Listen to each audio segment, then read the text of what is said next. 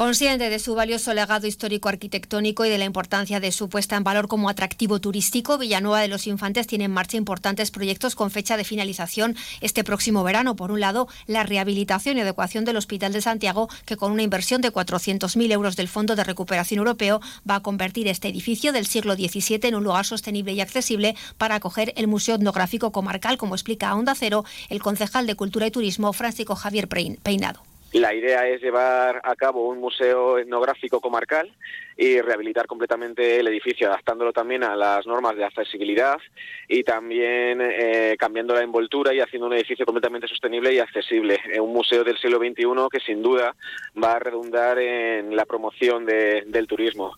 Y por otro lado, la reforma completa del mercado de abastos, que una vez concluida conjugará su uso tradicional con la incorporación de dos gastrobares para dinamizar ese espacio. Esta intervención se enmarca en un ambicioso proyecto dotado con 1.600.000 euros de la convocatoria del Plan de Recuperación, Transformación y Resiliencia para promocionar el comercio local y la actividad turística.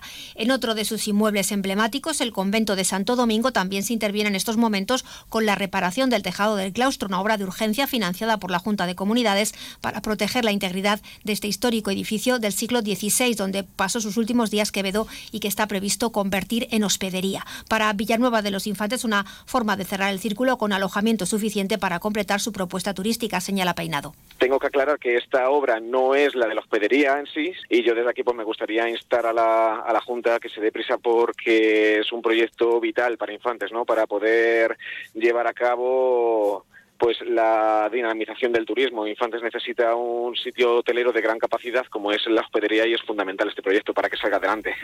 Este proyecto, con una inversión de 3 millones de euros, está en la fase previa a su licitación. Cambiamos de localidad.